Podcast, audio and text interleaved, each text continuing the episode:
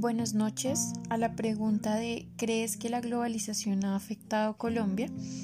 Eh, me gustaría abordar esta pregunta desde los puntos eh, que conforman la globalización como tal. En primer lugar está el libre comercio. A la fecha Colombia tiene ratificado eh, Tratado de Libre Comercio con México, hace parte de la Mercosur, tiene un Tratado de Libre Comercio con Salvador, con Canadá, con la Unión Europea, con Corea, eh, pertenece a la Alianza del Pacífico y está también en el EFTA.